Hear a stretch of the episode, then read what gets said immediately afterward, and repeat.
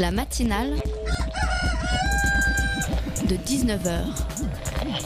Et bah, c'est une émission qui parle de société, politique, euh, Culture alternative. On va aussi parler de sport, euh, de gens dans la rue. et l'actualité en règle générale. On va peut-être parler des corbeilles à linge en osier d'Auvergne. voilà, il y, aura, il y aura des invités. Des sociologues, des invités chercheurs. Les invités ne diront que des choses intelligentes. Ça va peut-être s'étriper un peu de temps en temps, mais La matinale de 19h, du lundi au jeudi jusqu'à 20h sur Radio Campus Paris. Hier, c'était la rentrée de la matinale après deux semaines de COP21. Mais nous n'étions pas les seuls à revenir. Sur le petit écran, des marionnettes en latex signaient leur comeback après plus de six mois d'absence. Je veux bien sûr parler des guignols de l'info. Cette nouvelle version signée Vincent Bolloré, PDG du groupe Vivendi et donc de Canal+, a mis du temps à naître. Et oui, les auteurs historiques des guignols ont gentiment été remerciés l'été dernier et les remplaçants ne convenaient, pas pardon, à Bolloré. Alors durant des mois, il y a eu un processus de sélection qui a été mis en œuvre pour former la nouvelle équipe. On craignait le retour foireux, une version nettement moins impertinente et beaucoup plus édulcorée des guignols. Nos craintes se sont confirmées. Les guignols version Bolloré sont ennuyeux, mous du genou et sentent le réchauffer à plein nez. Les blagues sont du niveau de Cyprien. Il n'y a plus aucune critique qui picote les fesses des puissants.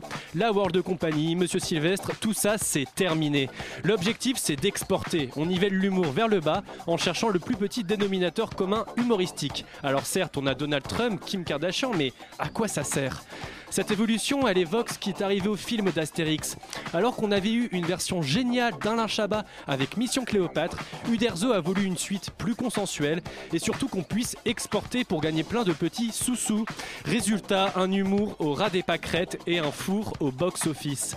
C'est malheureusement ce qui risque d'arriver au nouveau Guignol, qui loin de poursuivre l'œuvre initiée par Bruno Gassio et les anciens du Groland, sont plutôt les héritiers du bébé de show. Il est 19h et passé de 3 minutes, vous êtes bien dans la matinale. La matinale de 19h, le magazine de Radio Campus Paris.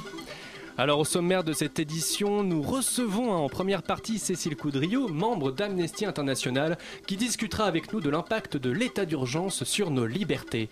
Nous recevrons ensuite Géraldine Bloch, commissaire de la première biennale des photographes du monde arabe contemporain, et à ses côtés Mohamed Abouzal, photographe palestinien qui expose donc dans cette biennale et qui nous fera découvrir son travail et son engagement. Pour terminer cette émission, nous écouterons la revue décalée du web de Fanny.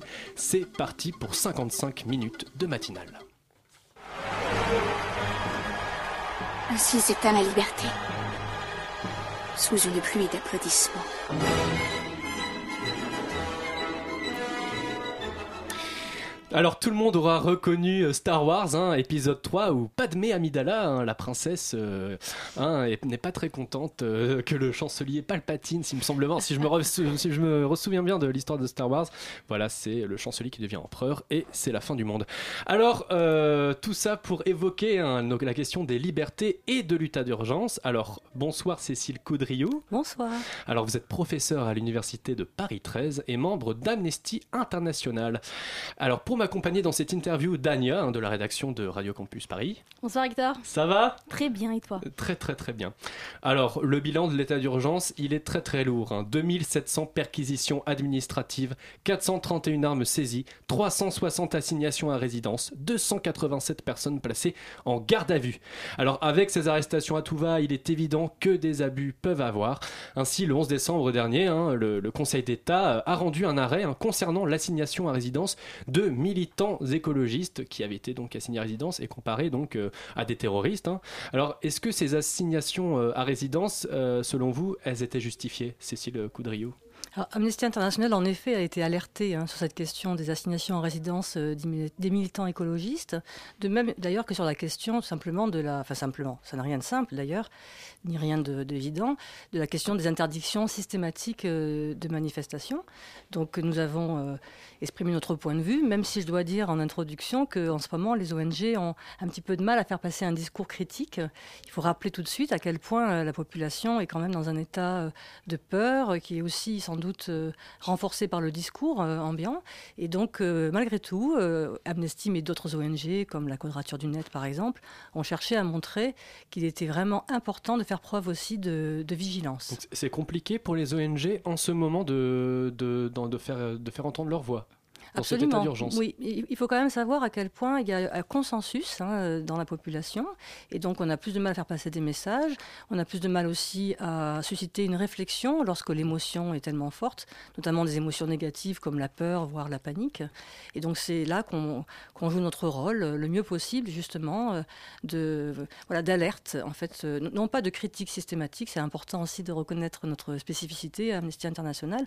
On cherche à être mesuré, mais sans pour autant faire preuve euh, de, naïveté. Euh, C'est ni angélisme ni, naïveté. Donc dans le cas effectivement des assignations en résidence des écologistes, qu'est-ce qu'on a pointé évidemment? On a pointé qu'au départ on nous avait parlé d'une loi pour lutter contre le terrorisme, on nous a parlé ensuite de mesures d'exception pour lutter contre le terrorisme et on se retrouve finalement avec la COP 21, avec des jeunes militants, euh, 24 précisément, qui se retrouvent assignés à résidence sur un simple soupçon qu'ils pourraient présenter un danger euh, dans la mesure où ils ont euh, laissé entendre qu'ils comptaient quand même manifester malgré l'interdiction et que par ailleurs leur engagement avait été considéré, je dis bien considéré, comme radical. Et à l'heure où on parle, euh, ils sont toujours assignés à résidence. hein, Voilà. En tout cas, pour la plupart, c'était jusqu'à la fin de la COP 21. D'accord. Et donc c'était pour la plupart pour des raisons évidentes de- d'engagement écologique, notamment pour certains dans le combat contre l'aéroport de Notre-Dame-des-Landes.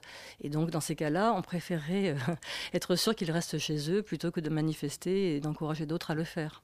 Donc c'est un réel problème, pardon, juste pour finir, c'est un réel problème de, de, de- de porter atteinte dans ce cas-là à des libertés euh, fondamentales, parce que la liberté de manifester est évidemment l'une des libertés fondamentales pour tout individu.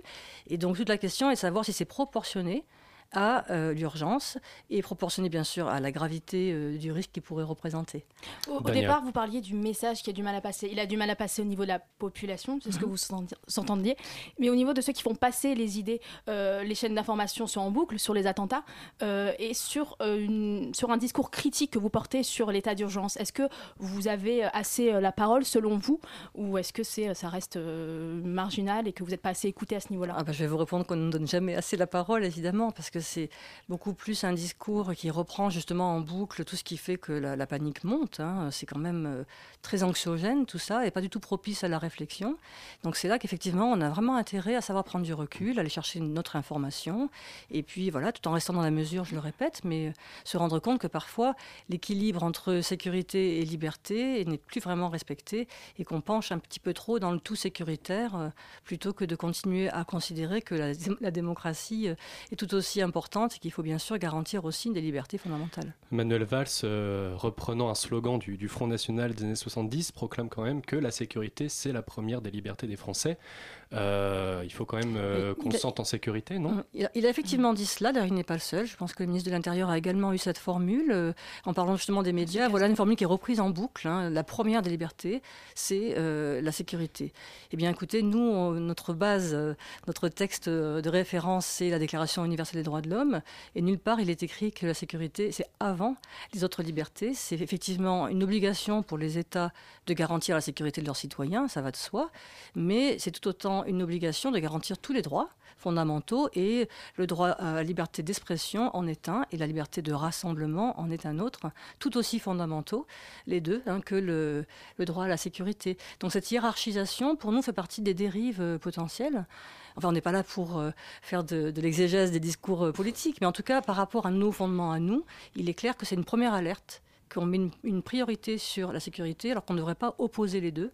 On devrait dire que l'un comme l'autre sont aussi importants. Faut quand même revenir un peu sur le discours politique parce que c'est assez intéressant. On est au lendemain d'élections régionales qui ont un résultat assez euh, euh, plus ou moins cataclysmique euh, si on par quel bout on veut prendre euh, ces élections. Euh, Est-ce que vous considérez pas que clairement les Français ont tranché et que l'état d'urgence pour eux c'est euh, une priorité? Euh, Ils ont voté pour, pour, pour la droite, ils ont voté pour. C'est ce que vous disiez au début, hein, mais est-ce que clairement c'est- 50% des Français quand même, Oui, enfin de- est- des inscrits. en tout euh. cas des gens qui se sont déplacés. Euh, clairement, les, les- les Français, à travers ces élections, ont donné leur opinion sur, euh, sur euh, cet état d'urgence. Avant même les élections, que d'ailleurs à Amnesty, on, on ne commente pas, hein, puisqu'on est totalement indépendant de tout mouvement politique, donc on on n'a pas à juger si c'était bien ou pas bien de voter pour tel parti en majorité. Ce qui est certain, c'est qu'on a aussi euh, le regard porté quand même sur des sondages, et que même avant ces élections, on voyait bien qu'il y avait une, vaste approbation de ces mesures d'urgence, et qu'il y a réellement un besoin de sécurité. Donc après, c'est aussi difficile de mesurer dans quelle mesure. euh, de- On est plus dans le on est plus dans l'émotion en fait. C'est une envie de sécurité, mais c'est ce irrationnel. C'est difficile de mesurer à quel point justement l'émotion peut finalement euh, ben, brouiller la vue. hein. C'est évident que c'est pas lorsqu'on a peur, euh, lorsqu'on- quand on a peur d'une manière extrêmement irrationnelle parce que la menace est extrêmement impalpable finalement et à la fois très concrète soudainement. Donc évidemment que ça ne favorise pas une, une réflexion euh, et on a l'impression qu'on est en train de jouer sur les mots lorsqu'on euh, porte un regard critique sur des discours du style euh, la France est en guerre, euh, nous allons exterminer jusqu'au dernier. les- exterminer les- le voilà, terrorisme. etc. Donc là, c'est bien sûr un discours très différent qu'on a à Amnesty International. On est très vigilant par rapport à, l'utilisation de ces termes. Donc aussi bien le terme de, de guerre contre le terrorisme, depuis très longtemps, hein, ça remonte aux USA et c'est eux en premier avec Bush. Oui, hein, c'est qui George Bush, oui. Voilà, qui parlait de war on terror, ce qui est encore plus dingue parce que la, c'est la, la- la- pardon, dingue, je ne devrais pas dire ça, mais en tout cas, c'est la guerre contre la terreur et non plus le terrorisme. Du coup, presque, il y a un glissement sémantique là aussi. Donc je trouve que c'est. euh, On se posait la euh, question tout à l'heure ouais. avec Victor, est-ce qu'on se rapproche pas d'un Patriot Act à la française? Le Patriot Act, euh, toutes ces nouvelles lois euh, très euh, coercitives qui ont, sont rentrées euh, en vigueur après euh, le 11 septembre. euh, Alors, il faut distinguer deux choses. Il faut distinguer l'état d'urgence qui, par définition, est quand même déclaré euh, sur une période euh, définie. hein. C'est un mois, état voilà. d'exception. Voilà. Bon, on commence à dire qu'on pourrait non seulement euh, le, le prolonger, un état voire de- le, permanent. voilà, le constitutionnaliser, ce qui serait effectivement euh, très porteur de risque. On Parce va y que, revenir sur cette question Voilà, de, de ouais. constitution. donc je- du coup, je, je- je- je n'anticipe pas, mais ce que je voulais dire, c'est que comparé au Patriot Act, d'abord, c'est toujours dangereux de faire des comparaisons hâtives, mais encore plus si c'est par rapport à l'état d'urgence. On pourrait faire des comparaisons éventuellement, même si elles ne sont pas raison, encore une fois, par rapport à la loi sur le renseignement, où là, il s'agissait bien, effectivement, de donner beaucoup plus de moyens à des euh, services de renseignement pour pouvoir surveiller l'ensemble de la population et pas seulement les terroristes. Donc là, on a vu avec Snowden, la, fameuse affaire Snowden, que moi j'appelle plutôt l'affaire NSA d'ailleurs, parce que la véritable affaire, le vrai scandale, c'était quand même celui des de écoutes, voilà, des écoutes généralisées de l'ensemble des citoyens 개념 et américains le, et président euh, François Hollande, Tout à la fait, chancelière Angela Merkel. Angela Merkel et François Hollande en font des Voilà. blagues maintenant. Donc c'était, c'est ça, non seulement au sein même des USA, mais le- sur l'ensemble du monde que ces écoutes avaient lieu, écoutes et également surveillance, surveillance internet. Donc là, effectivement, on voit bien qu'il y a eu des dérives et il y a une forme d'ironie finalement à voir que les USA maintenant portent eux-mêmes un regard critique là-dessus, commencent à dire que finalement avoir autant d'informations, ça a pu devenir contre-productif, ça n'a pas forcément aidé euh, la lutte contre le terrorisme comme ils disent. Et d'ailleurs, euh, on voit bien qu'il y a eu par exemple l'attentat de Boston après, donc c'est certainement pas une La réponse tuerie en suffisante. Californie euh, Voilà. récemment. Donc, Donc, cette il- loi sur le renseignement, elle ne serait pas vraiment efficace, elle ciblerait pas les vrais problèmes. Bah, euh, disons que là, c'est pareil. Euh, déjà, la question d'efficacité, effectivement, euh, on, on peut se la poser dans la mesure où, euh, bon, selon l'adage, trop d'informations tue l'information, et peut-être que si les services de renseignement sont complètement euh, euh, sous un flot d'informations permanent, malgré les algorithmes, et malgré les boîtes noires, on peut imaginer qu'avec tout ce qu'on appelle les faux positifs, c'est-à-dire des gens qui ressortiraient de cet algorithme comme des dangers potentiels, par exemple quelqu'un qui serait en train de fomenter un complot, vouloir faire un attentat, etc. Bien souvent, il y a des erreurs. Donc on perd beaucoup de temps finalement à enquêter sur ces gens-là, et trop d'informations parfois peut nuire justement à l'efficacité des, euh, des services de renseignement. C'est exactement ce qu'ils ont dit aux USA. en Alors, fait, hein. euh, on reprendra le débat tout de suite, mais avant, une petite page de musique.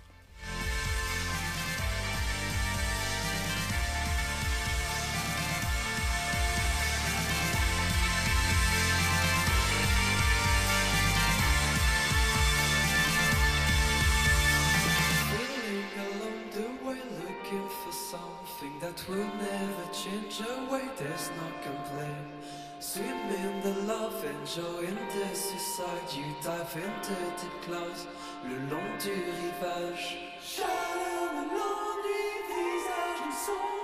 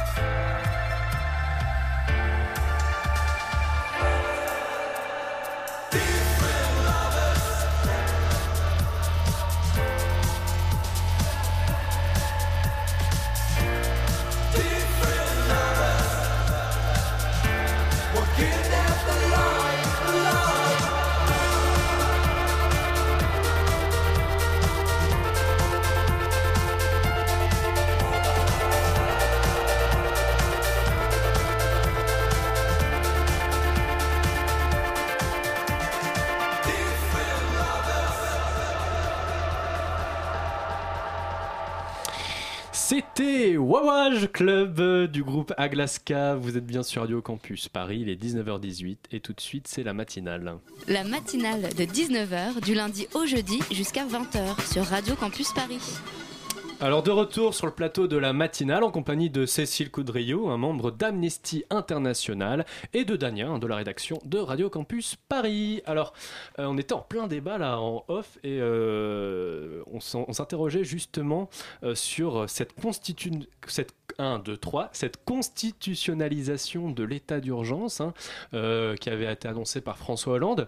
Euh, Est-ce que cet état d'urgence permanent, c'est la bonne façon de, de rassurer les citoyens, au final, les citoyens français qui sont en demande de sécurité? Bah, en tout cas, nous, Amnesty c'est International, ça nous inquiète beaucoup. hein, parce qu'effectivement, autant on peut dire qu'effectivement, ça peut euh, être parfois légitime de déclarer un état d'urgence lorsqu'il y a une menace réelle et, imminente, et, même présente d'ailleurs, euh, autant la question de la durée est primordiale. Donc par définition, nous, notre position, c'est de dire un état d'urgence, un état d'exception qui doit le rester. Et euh, le fait de vouloir le faire entrer dans la Constitution, de, voilà, de, quelque part le justifier sur le long terme, nous paraît extrêmement euh, dangereux. Que l'exécutif soit capable de, de tenir de tels propos et de, de peut-être arriver à son, à sa, à son fin, à- que, que, ce soit constitutionnalisé, c'est pas aussi inquiétant un peu sur euh, l'état de- quelque part de la démocratie. Bah, et- le problème de l'état d'urgence déjà en soi, c'est que justement, il met beaucoup de pouvoir du côté de l'exécutif. De même d'ailleurs que la loi renseignement. Euh, donc il y a une, une- eux, ils disent que c'est une reprise de responsabilité justement du politique, mais on peut aussi objecter que dans une démocratie, il faut qu'il y ait un équilibre des pouvoirs, il faut que le judiciaire garde toute sa place. Or, dans la loi renseignement, lorsqu'on est sur surveillance, comme dans l'état d'urgence, lorsqu'on est sous le coup d'une assignation en résidence ou d'une perquisition, eh bien dans les deux cas, effectivement, le juge judiciaire n'est pas présent. Oui, Il n'y a plus de mandat. hein, c'est l'État, c'est l'administration qui fait, qui office les, de juge. Les, perquisitions sont administratives. euh, L'assignation en résidence se décide euh, par le, le ministre de l'Intérieur. Euh, donc c'est effectivement, de même que d'ailleurs les, les blocages de sites se, se décident en, euh, avec le, le ministre également. Donc c'est quand même quelque chose qui peut devenir beaucoup plus inquiétant. Si le judiciaire sort du champ, ça veut dire aussi qu'il n'y a plus de débat contradictoire, il n'y a plus la- le même temps qui est pris pour la justice. Donc évidemment, ça ne peut qu'inquiéter des ONG de défense des droits fondamentaux. Alors, on a beaucoup parlé des assignations euh, à résidence. Euh, L'état d'urgence, il met en danger quelle autre liberté euh, a- fondamentale Donc il y a- le droit de manifester. Donc certaines personnes nous ont opposé justement que voilà c'était pas le moment et puis c'est tout. Moi je pense que c'est justement de ce genre de, de- de glissement hein, qui, qui peut s'opérer euh, de manière extrêmement insidieuse euh, dans la tête des gens d'abord et, et- et pas seulement dans les lois. Donc euh, nous on considère évidemment que c'est très important pour la liberté d'expression de pouvoir se rassembler, de pouvoir Même alerter si c'est encore la population.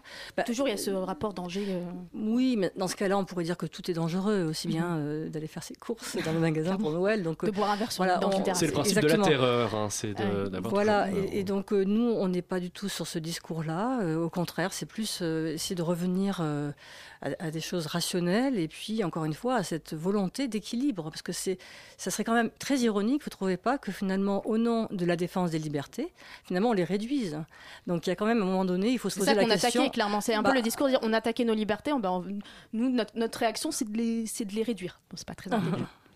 C'est- C'est un peu, un peu la stratégie du choc euh, dont parlait Naomi Klein, c'est c'est-à-dire, euh, voilà, on profite euh, qu'il y D'un ait un moment de peuple, peur, euh, d'un euh, moment de peur, euh, les de gens ne savent pas quoi faire et On réduit on les en- libertés. Ah, nous, on va pas forcément on prêter passe, des, des intentions. Mhm. Nous, c'est plus une observation des faits et des dérives potentielles, des, voilà, des, des atteintes que ça peut porter euh, aux droits fondamentaux. Et c'est vrai que, par exemple, le blocage d'un site ou la dissolution d'une association, évidemment, ce sont des choses auxquelles on va être sensible. Du coup, je réponds, je finis de répondre à votre question sur qu'est-ce qu'il y a comme autre mesure. Donc, l'interdiction de manifester, l'assignation en résidence, la perquisition, mais aussi blocage de site ou dissolution d'une association qui, cette fois-ci, va être euh, euh, décidée en Conseil des ministres, mais tout de même, c'est toujours. euh, donc, euh, voilà, d'une certaine manière, euh, judiciaire. ils tiennent en joue les ONG, les associations. Voilà, donc là, on se dit que ça peut quand même être utilisé de manière excessive, disproportionnée. Or, nous, notre discours, c'est toujours ça. C'est bien sûr, vous avez comme obligation de protéger la sécurité des citoyens, mais c'est jamais de façon illégitime ou disproportionnée. Sinon, on est là pour réagir et faire entendre le mieux possible ce discours-là. Et les applications de tout ça concrètement, vous, à Amnesty International, quel genre de témoignages euh, vous avez depuis euh, l'application de l'état d'urgence on en a reçu euh, plusieurs. En plus, il se trouve qu'il y en a un que je connaissais personnellement, figurez-vous, qui est un jeune militant écolo. euh, et euh, donc, il a été assigné à résidence alors qu'il n'avait jamais commis le moindre délit. Il avait un casier judiciaire absolument vierge. Et euh, du fait qu'il avait milité contre l'aéroport Notre-Dame-des-Landes et qu'il avait également fait partie d'un groupe qui euh, appelait justement à des mobilisations pendant la COP21, ça a suffi à demander en fait une, une assignation à résidence. Il a beau essayer de déposer un référé, il n'a pas réussi à obtenir quoi que ce soit. Donc c'est l'un des témoignages, mais il y en a bien sûr euh, euh, bien d'autres. Et ça n'est pas que par rapport aux militants écologistes. Il y a aussi bien sûr la question de, de discrimination vis-à-vis de la population musulmane. Et donc ça c'est également... Ou euh, arabe, bah, ou d'origine maghrébine ou, euh, africaine, bah, voilà. Pas forcément maghrébine, voilà, c'est ça, donc de, de confession ou de culture musulmane. Et donc ça, évidemment, c'est une alerte qu'on a aussi faite tout de suite. C'est que ce genre d'état d'urgence, ce genre de, loi également peut éventuellement porter ce, ce- ce risque aussi en elle d'être discriminante, de favoriser en fait une, discrimination. Et euh, une discrimination qui va d'ailleurs au-delà des citoyens français, puisqu'on a également alerté sur le sort des réfugiés. Mhm. C'est-à-dire que là aussi, le, le contexte Oui, a il y a été... eu certaines euh, opérations policières qui en ont profité pour déloger euh, des migrants, enfin des réfugiés. Non seulement ça, mais tout le discours également euh, des, politiques, voilà, contre l'accueil, pour la fermeture Valls des n'est frontières. finalement plus, plus d'accord. On oublie la photo du jeune, j'ai oublié son prénom, Aylan. voilà, Aylan, Aylan. euh, sur la Ouais, plage. ouais. On oublie toute cette émotion-là et on la remplace par une autre émotion qui, celle, elle, est- va à l'encontre de, C'est de c'est la, tentation du repli. C'est c'est toujours la même chose. C'est- C'est sûr que le, le respect des droits humains, il se fonde aussi sur euh, une solidarité internationale, sur un respect euh, d'autrui, hein, et pas seulement sur euh, la volonté de se protéger soi-même, sinon ça n'aurait pas de sens. Et donc il, il est vrai que s'il y a un discours ambiant et qui en plus le contexte est déjà anxiogène en soi, ben, toute notre volonté de faire bouger les lignes par rapport justement à- au respect du droit d'asile, ce qui est tout aussi important là aussi, il ne faut pas l'oublier, et donc dans la balance en ce moment, c'est effectivement ce qui a pesé parfois, c'était le fait de vouloir se protéger à tout prix, donc de fermer les frontières et de cesser d'accueillir les réfugiés qui pourtant fuient justement le, le terrorisme ou euh, fuient euh, Bachar al-Assad, notamment quand c'est la Syrie. les personnes visées, c'est- assez clair quand c'est la question, par exemple, de la déchéance de nationalité euh, qu'on souhaiterait, euh, un gouvernement socialiste souhaiterait euh, élargir. On n'est pas, euh, j'exagère peut-être un peu, mais on n'est pas face à un racisme d'État, clairement, qui est établi parce qu'il y a eu attentat, donc derrière, il faut légitimer certaines choses euh, au nom de la sécurité. Alors, de toute façon, la mesure de d'échéance de nationalité pose déjà un problème. Euh, On ne peut pas faire d'un citoyen un apatride. Donc là, apparemment, ils le savaient très bien, puisqu'ils ont parlé plutôt de, De ceux qui ont une qui- double voilà, ceux qui ont une nationalité. binationalité. Mais bon, là aussi, c'est quand même des alertes. Quoi. Ce sont des discours qui, euh, qui portent en eux-mêmes une dérive. Clairement, on vise une population dans, Voilà, dans toutes, les, euh, toutes les applications de l'état d'urgence, les, euh, les perquisitions, etc. Euh, si on met euh, les chances de nationalité, etc., on vise une population en particulier. Mm. Oui, c'est vraiment le risque, je pense. C'est lorsque euh, la, la peur étant décidément mauvaise conseillère, lorsqu'on est complètement sous cette émotion-là, on, on a tendance effectivement à avoir un ennemi, à avoir des solutions faciles, alors que toute la difficulté, c'est justement de faire la part des choses et de continuer à, à- voilà, à brandir par ailleurs que la- l'argument selon lequel la, la France est quand même la patrie des droits de l'homme, et c'est certainement pas nous qui allons dire le contraire. Mais alors, Oui. concrètement, Amnesty International, euh, qu'est-ce qu'elle propose euh, face au risque terroriste? Puisqu'il y a un risque terroriste euh, qui existe, euh, selon vous, donc ça, ne- ça ne doit pas passer par euh, l'état d'urgence, par une restriction des libertés.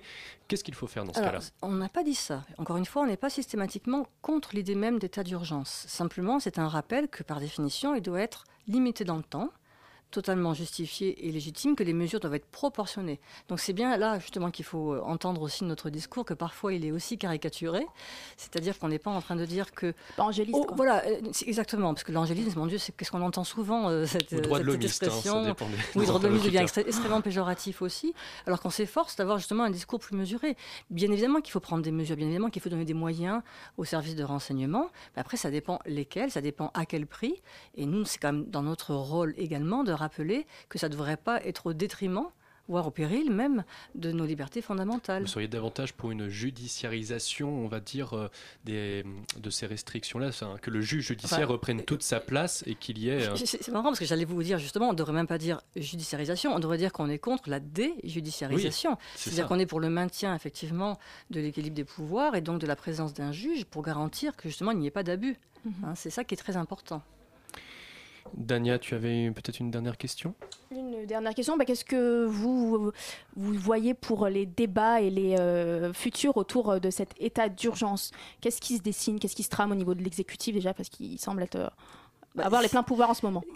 Clairement, ce qui se dessine, c'est donc cette volonté de modifier la Constitution. Donc là, on réagira au, fur et à mesure, comme d'habitude. hein. On essaie d'être le plus réactif possible, de voir au fur et à mesure les choses telles qu'elles se passent, de pas justement partir tout de suite euh, bille en tête. Il faut bien observer. De même que pour la loi renseignement, c'était seulement euh, basé sur justement l'observation de la loi elle-même et pas sur un discours idéologique. Hein. C'est c'est pas une opposition de principe, mais justement, on a bien vu à quel point, avec euh, certaines mesures, ça avait complètement euh, mis à mal l'équilibre là aussi entre sécurité liberté. Donc on fera la même Et ça chose. n'a pas empêché les attentats.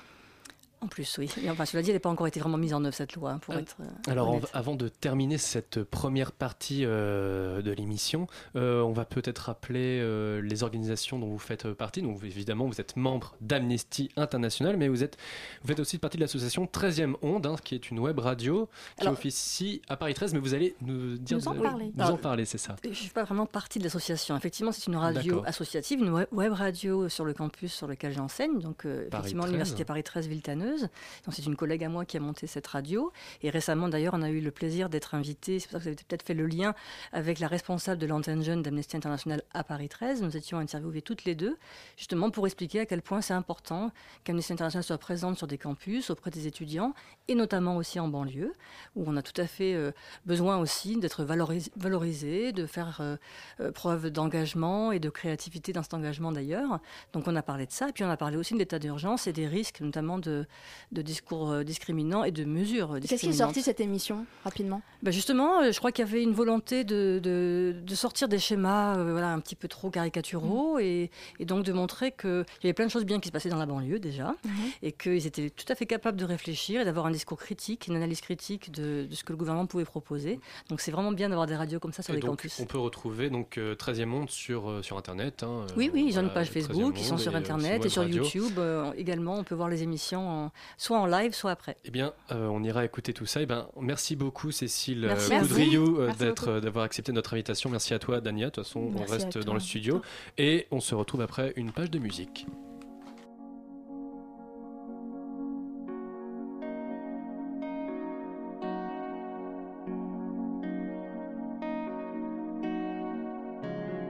La matinale de 19h, le magazine de Radio Campus Paris.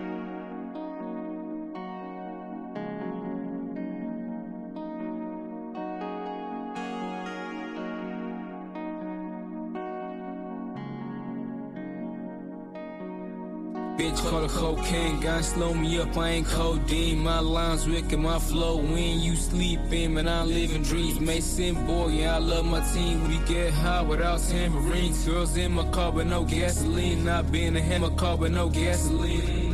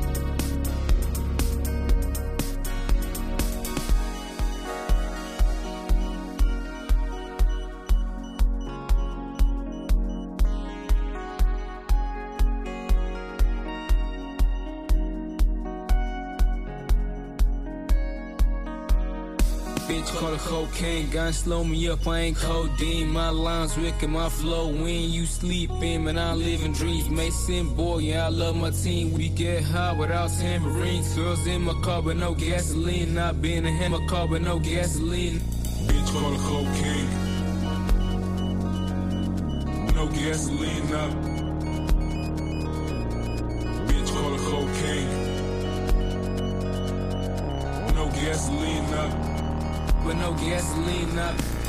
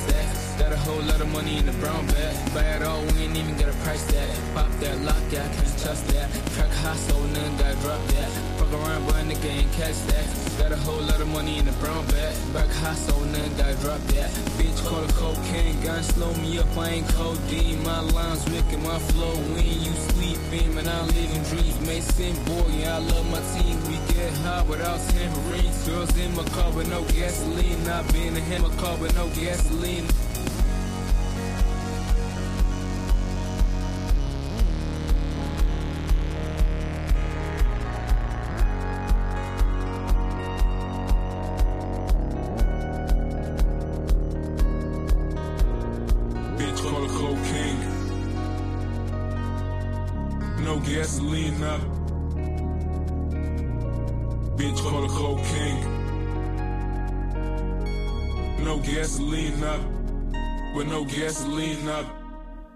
C'était Beach Call de NID, je suppose, euh, sur Radio Campus Paris, il est 19h35. On est bien dans la matinale. Et de retour sur le plateau de la matinale avec dans cette deuxième partie d'émission Géraldine Bloch. Euh, vous êtes commissaire de la première biennale des photographes du monde arabe contemporain. Bonjour. Et nous sommes aussi en compagnie de Mohamed Abouzal, qui est photographe palestinien. Bonjour, hello, salam alaikum. Bonjour. Alors, on va tout d'abord commencer euh, l'interview. Voilà, il va y avoir deux parties dans cette interview. Une première partie en français et la seconde qui sera en anglais et traduite en arabe par Dania, voilà, qui reste dans le studio avec nous. Alors, euh, Géraldine Bloch, donc vous êtes la commissaire de cette première biennale euh, des photographes du monde arabe contemporain. Euh, pour nous accompagner, on a avec nous Violette Voldoir. Bonsoir. Bonsoir, tu es journaliste à la rédaction de Radio Campus Paris. Oui, absolument. Et tu as été voir cette exposition donc. Je suis allée voir une partie de l'exposition seulement parce que cette exposition, elle est immense. Elle recouvre huit lieux différents à Paris. La partie la plus fournie se trouve à l'Institut du monde arabe avec un nombre euh, important de photographes euh, que je n'ai pas compté, mais il y en a beaucoup. Il y en a plus d'une dizaine. Et à la Maison européenne de la photographie à Paris, il y a quelques artistes euh, qui ont choisi d'exposer à la fois sur le travail qu'ils ont fait sur le monde arabe contemporain, mais pas seulement, on en parlera évidemment tout à l'heure. C'est une exposition qui va durer jusqu'au 17 janvier prochain.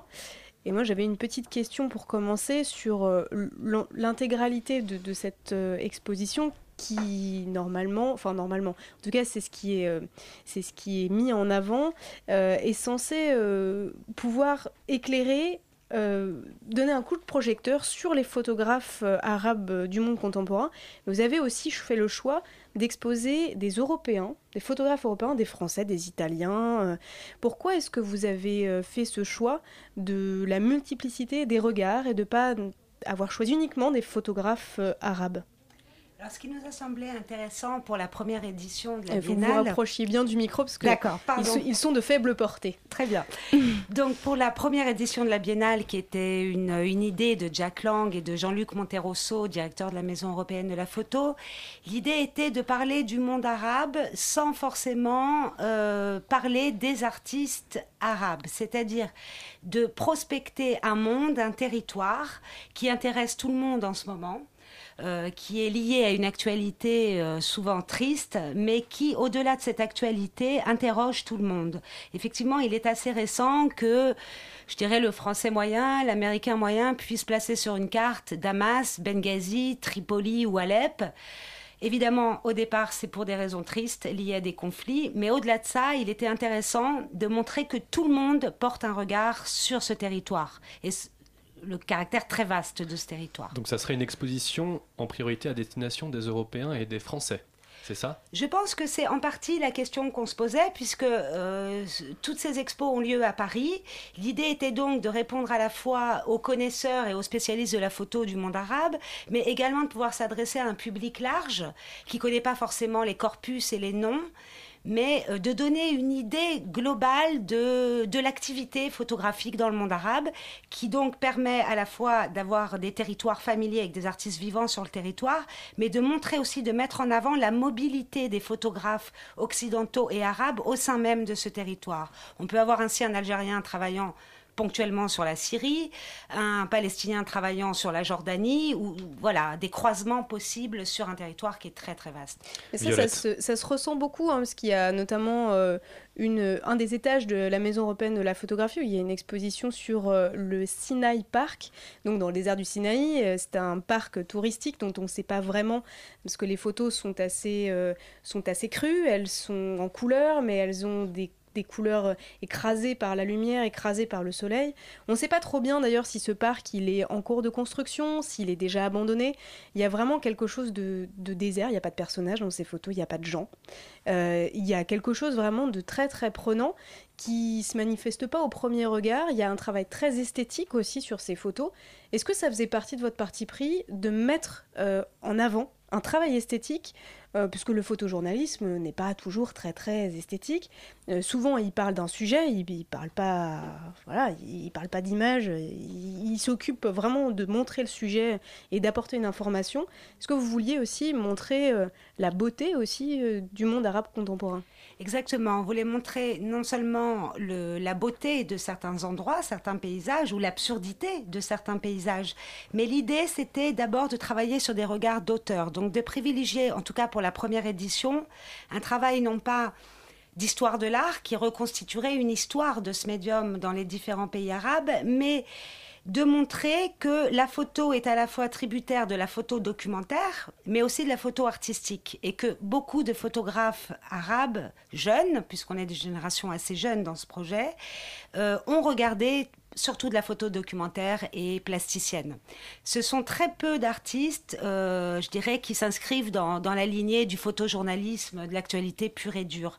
Donc l'idée était vraiment de privilégier le regard arbitraire, individuel d'un artiste face à un sujet, un thème qu'il est allé chercher. Parce que ça aussi, ça nous semblait intéressant de travailler avec comme fond, je dirais comme background, l'actualité du monde arabe, tout en se détachant de l'actualité et du photojournalisme pour parler des mêmes sujets, mais avec une forme de recul, en fait, philosophique, est à l'œuvre dans l'image. Alors, vous avez parlé d'actualité arabe, mais il y a aussi l'actualité française. Euh, évidemment, cette exposition, elle a été organisée bien avant ce qui s'est passé en novembre et peut-être même en janvier. Euh, pour autant, est-ce que vous prenez en compte le contexte dans lequel on évolue Et euh, comment dire Est-ce que cette exposition, d'une certaine manière, elle vient remettre les points sur les i sur le monde arabe et sur les clichés peut-être qu'on peut avoir en France? Alors, c'était pas vraiment le but de l'opération au départ, mais il s'est révélé que c'était quand même le résultat. C'est-à-dire que ça nous a permis, en invitant 29 photographes au sein d'une expo collective à Lima et en organisant des expos monographiques dans les autres lieux, les galeries, la Cité des Arts et la MEP, de faire un tour, un panorama assez large. Pardon, j'ai perdu le fil.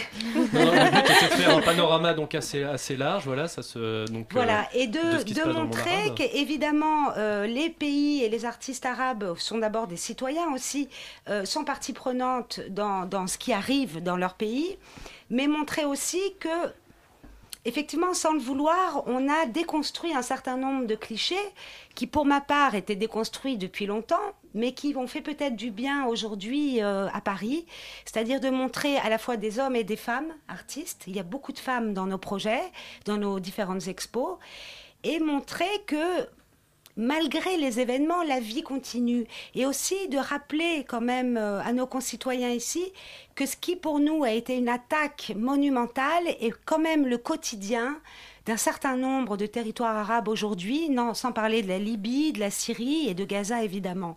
Donc ce que nous avons la chance de connaître comme quelque chose de ponctuel, euh, et qui est un chapitre atroce, c'est quand même le lot quotidien d'un certain nombre de pays aujourd'hui.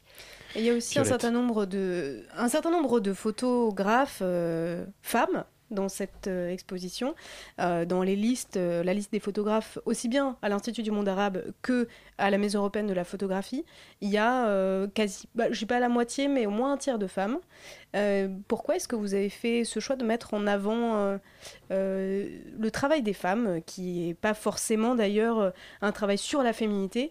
Notamment, je pense à Leila Alaoui, qui a fait toute une série de portraits qui s'appelle Les Marocains, des portraits immenses, très, très impressionnants, avec des gens pris en photo sur fond noir, qui font un peu peur d'ailleurs des fois.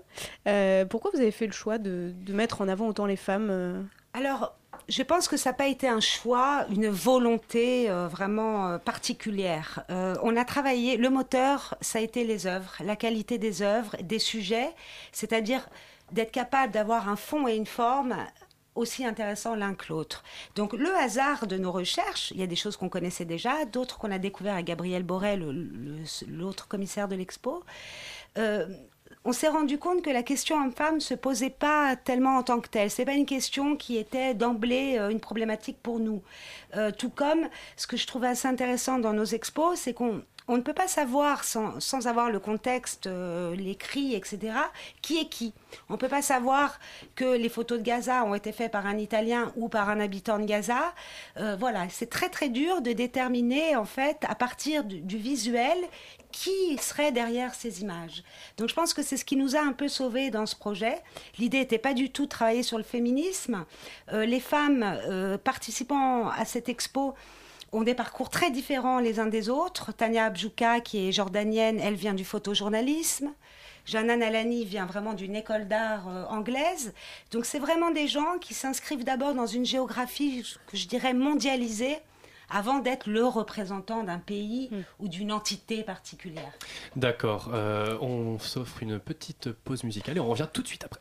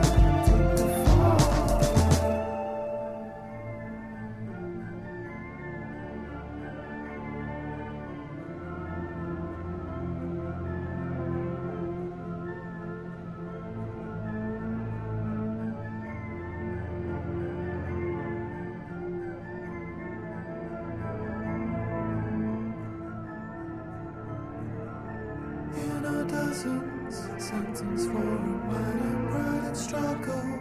Equal sympathizing elder brothers, reading from a prior blood and thunder. Flaming cycles, bright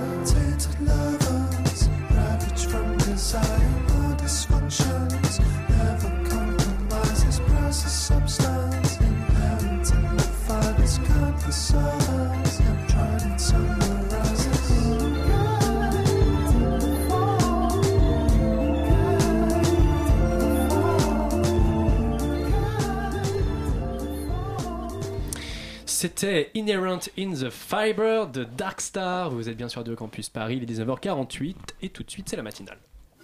La matinale de 19h.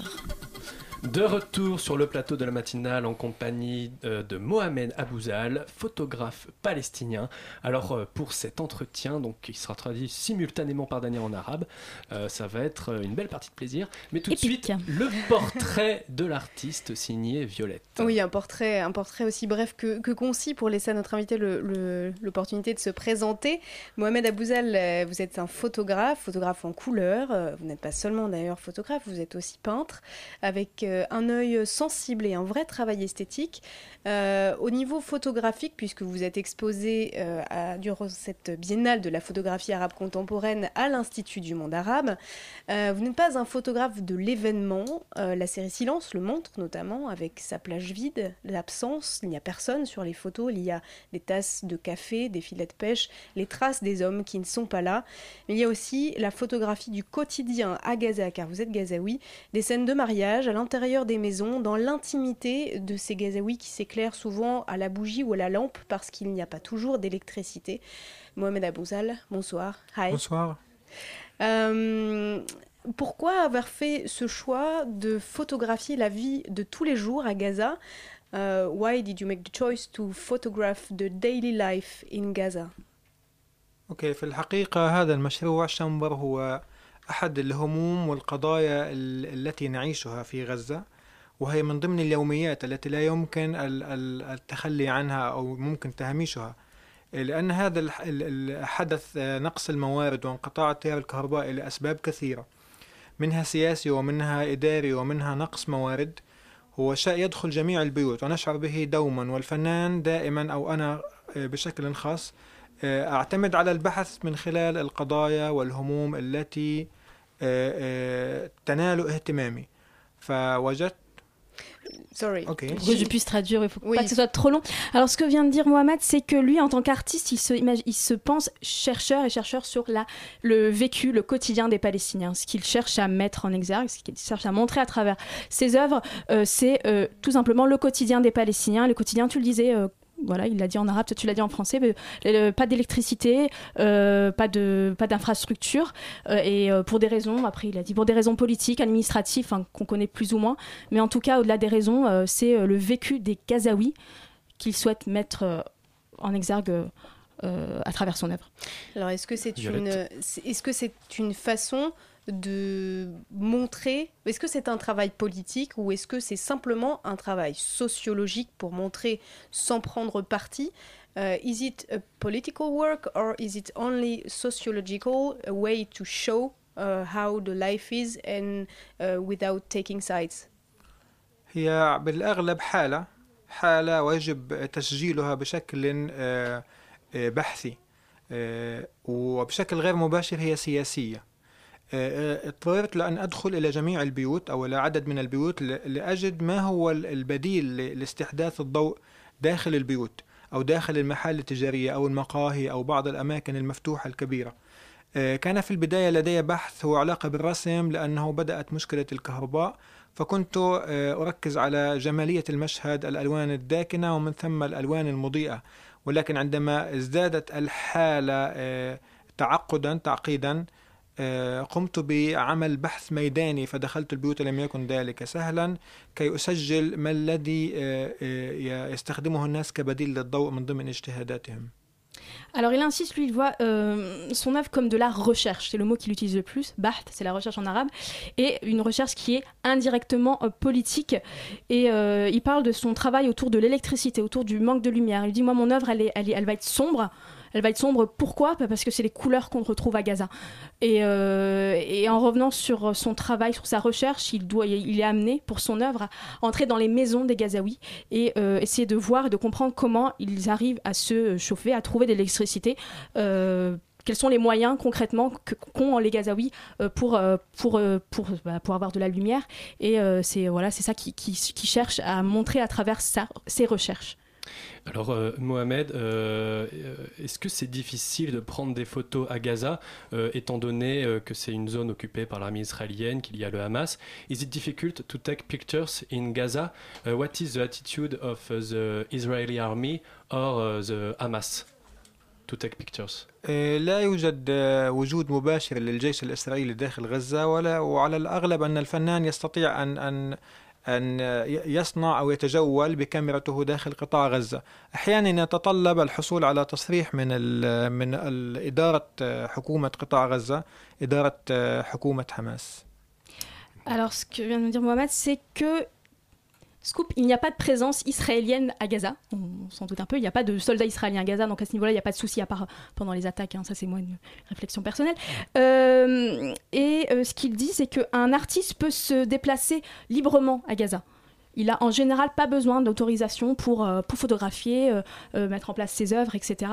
Mais de temps en temps, il doit se tourner vers l'administration euh, euh, gazaoui. Il n'a pas donné de, de- de précision sur si est-ce que c'est facile ou pas facile. D'accord, euh, peut-être une dernière question, Violette, Oui, très rapidement. Justement, sur, cette, euh, sur, sur ce travail, la difficulté du travail, vous avez proposé dans votre travail, Mohamed Abouzal, euh, un métropolitain à Gaza, c'est-à-dire vous avez vu, vous avez construit une sorte de, chose fictive, un M fictif, euh, pour figurer des fausses stations de métro dans un Gaza qui serait à nouveau euh, desservi.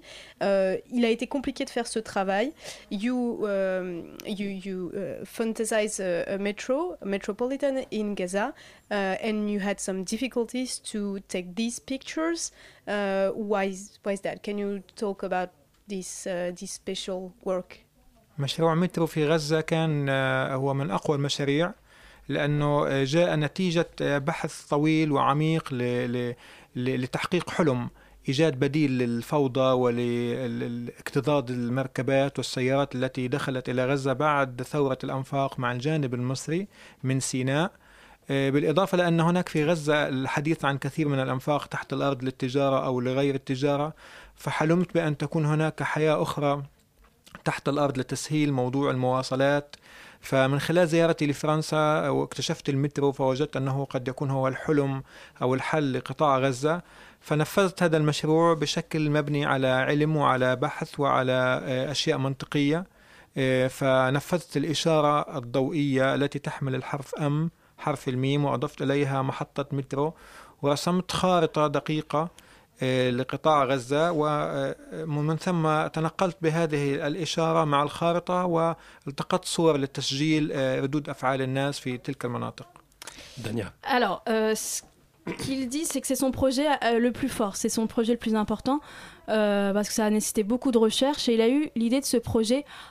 en venant en France, euh, parce qu'en France, si vous voyez les métros, c'est pour ça qu'on retrouve le M du métro, qu'on retrouve à Paris, et, euh, il a dit cette idée de, ce projet en venant en France, mais aussi pendant la crise des tunnels à Gaza, euh, lorsque les tunnels ont été fermés entre le Sinaï, l'Égypte et, les Palestiniens, sachant que les tunnels étaient le lieu privilégié de passage de, de, de vivres et d'armes pour certains, enfin bref. Et euh, donc conclure. pendant cette crise-là, euh, il a été, euh, voilà, il a, il a imaginé, il a rêvé, Halm, il parle de, rêve, il a rêvé une solution au problème de transport des Gazaouis et qui serait un métro et pas des tunnels clandestins. Et ce qui, est, ce qui était très important pour lui rapidement, c'était la réaction des gens. Euh, voilà, lui, il a voulu montrer euh, cette œuvre aux, aux Gazaouis et voir quelle était leur ré- réaction vis-à-vis de cette œuvre. Merci Dania pour cette magnifique traduction. Merci à toi Violette pour Merci les toi. questions. Merci à vous Mohamed Abouzal d'être venu. Merci beaucoup. Thank you so much. D'accord. Eh bien, c'est déjà la fin de cette émission. Euh, malheureusement, on n'a pas pu. euh, euh, voilà, mais c'est la fin de cette émission. Euh, merci à vous aussi, Géraldine Bloch, d'être venue nous parler de cette biennale. Alors, oh là, Qu'est-ce qu'on fait dans la matinale Il y a une sorte Ok, une d'agitation. passerelle, il y avait une derrière agitation. Cette régie. c'est tout de suite, c'est la bouquinerie avec Anna, il me semble. Salut Anna. Oui, tu t'es pas trompé. D'accord. Tout va bien. Je- On va essayer C'est de les dents de la mer le derrière. rythme. Alors, de quoi vous allez nous parler ce soir? On va parler de plein de choses. On reçoit Pali Meursault pour sa revue Police qui est axée sur les politiques sonores. Et on va aussi recevoir la blogueuse que vous connaissez peut-être, Claire fait grrr parce qu'elle a sorti deux bouquins et ils sont super cool. Eh bien, on, est, on reste à l'antenne. Merci de nous avoir écoutés. Merci à nos invités. Merci vraiment à Mohamed Abouzal. Mais merci à toi, On se retrouve Merci, demain pour une nouvelle matinale à 19h. Salut et bonne soirée à tous. Salut Bonne soirée